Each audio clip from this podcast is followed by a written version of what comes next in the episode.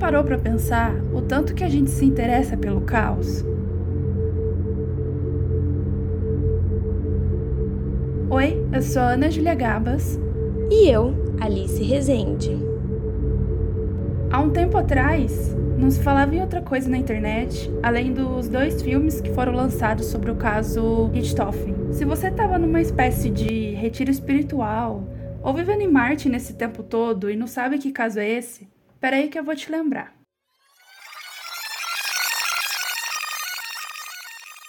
O crime aconteceu já faz quase 20 anos, em 2002, num bairro bem nobre de São Paulo. Resumindo a coisa toda, a Suzanne von Richthofen mandou que o seu namorado e o irmão dele, popularmente conhecidos como irmãos cravinhos, matassem os pais dela, Manfred e Marisia von Richthofen. Ah, é detalhe.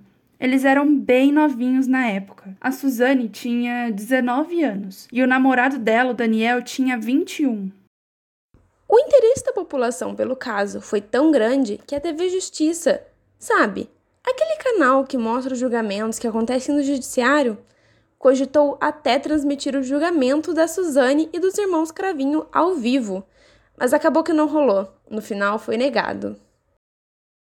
Nos julgamentos, normalmente tem sempre uma plateia que fica assistindo tudo, né? Nesse caso, tinha 80 lugares disponíveis para assistir. 5 mil pessoas se inscreveram para ocupar um dos lugares.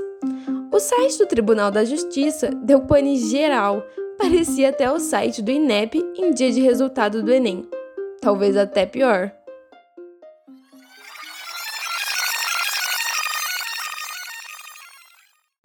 Enfim, depois que a gente assistiu os filmes, eu e Alice ficamos pensando: por que será que a gente, no geral mesmo, não só nós duas, mas todo mundo, fica tão fascinado em acompanhar o desfecho dos crimes que acontecem na vida real. E também, por que, que a gente gosta tanto de assistir filmes e séries que falam sobre isso, os populares true crimes?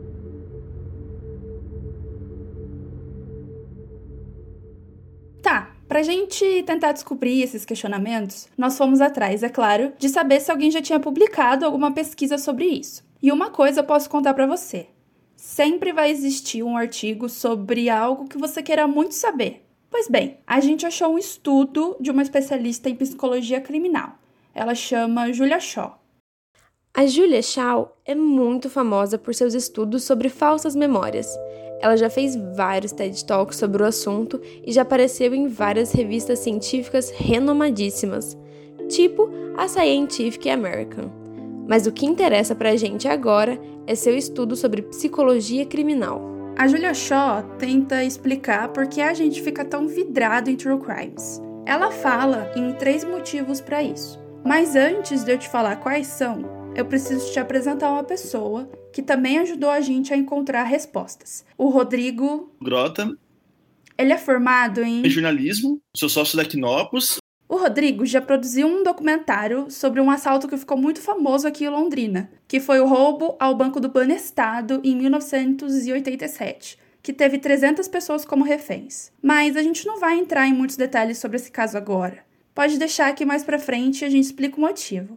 O que importa no momento é que, por causa da produção do documentário, sobre um caso que realmente aconteceu na vida real, o Rodrigo então tem certa experiência no assunto. É, só que no, o gênero policial, ele, ele meio que é, ativa, assim, no, no, nos espectadores, no público. É, por exemplo, se é um filme policial que você tem que tentar entender quem é o criminoso, quem cometeu aquele assassinato, né? É, vamos supor, aquele modelo de narrativa parecido com a da Christie, né? Quem que cometeu o crime e tal.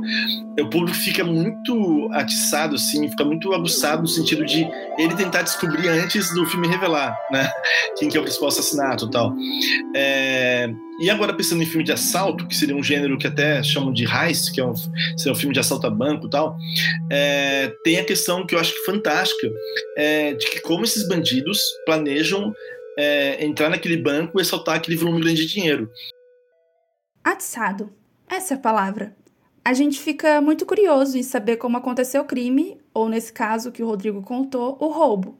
E isso casa muito com o primeiro argumento da Julia Shaw, sobre o porquê a gente gosta tanto de true crimes. Basicamente, a gente ama estar indignado junto.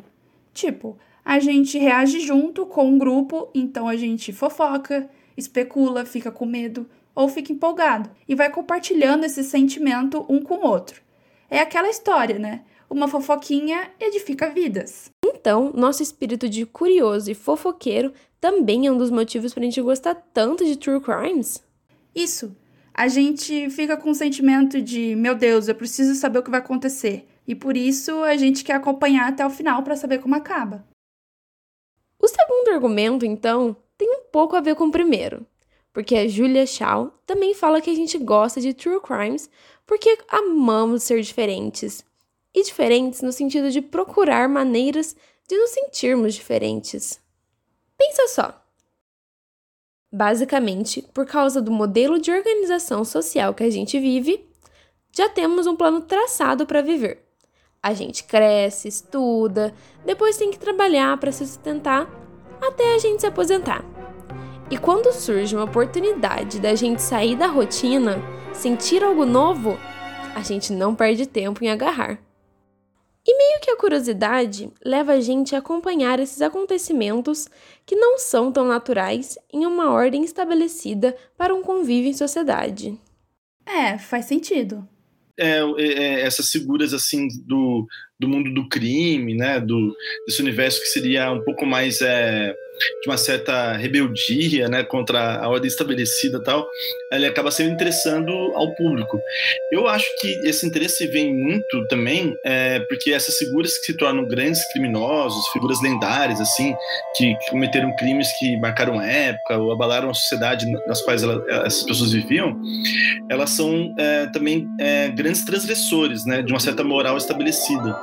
E por mais que daí você não concorde com os atos né, daquela pessoa que transgrediu esses valores morais naquela sociedade e tal, todo mundo fica muito curioso para entender por que, que aquela pessoa fez aquilo, movida por qual sentimento, né?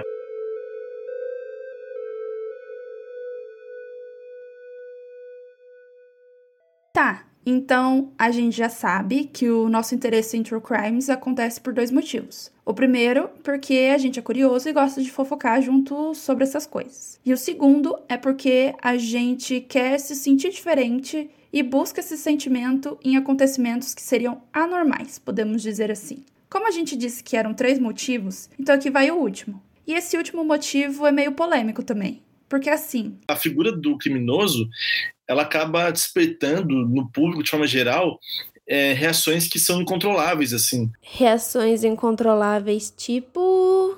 Você fica muito curioso e às vezes não sabe nem a natureza do seu interesse por, por aquela figura ali.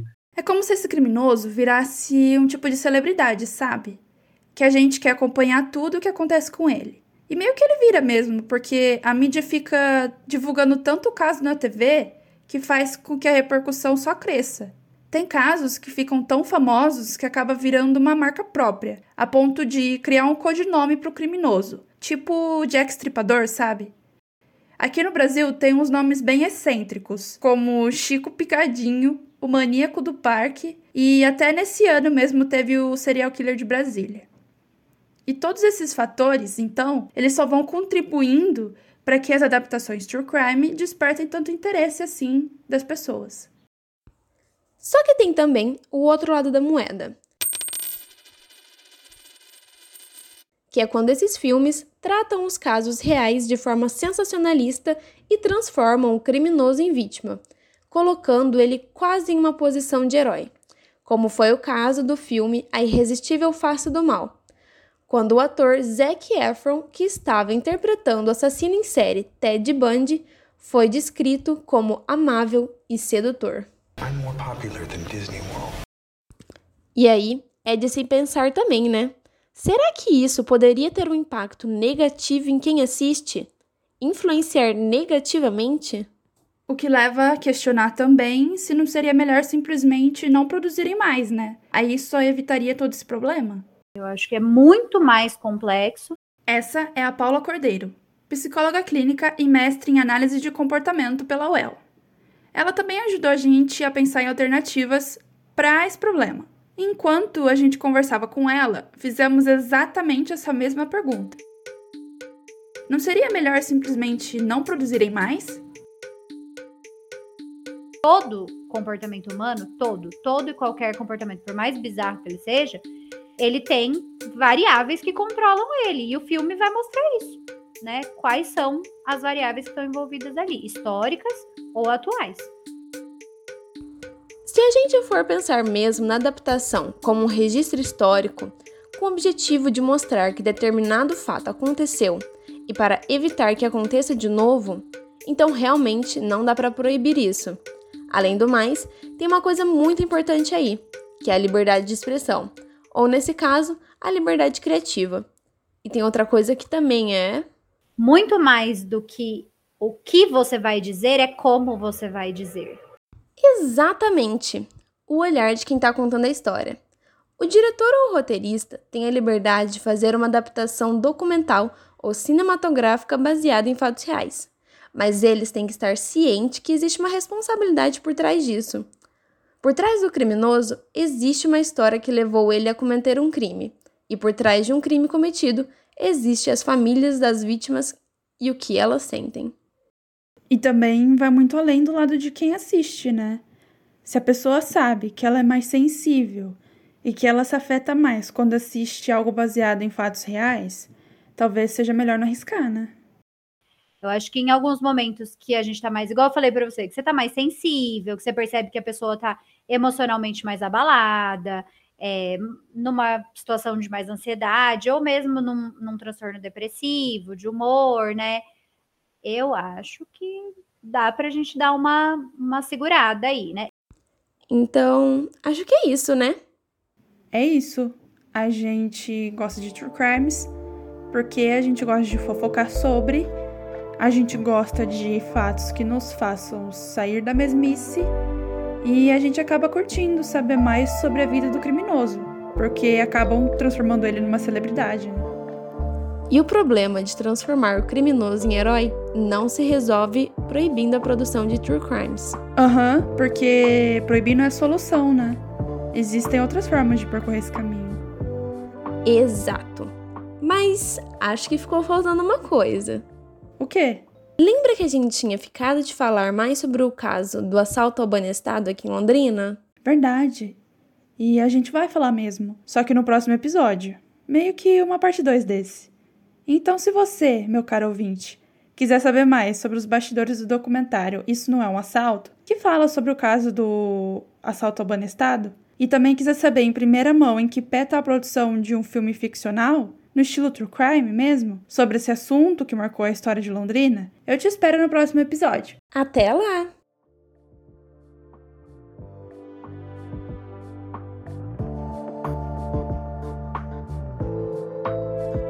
Esse episódio do Supernova foi produzido e narrado por Alice Rezende e Ana Júlia Gabas, estagiárias da Folha de Londrina com a supervisão da editora Patrícia Maria Alves.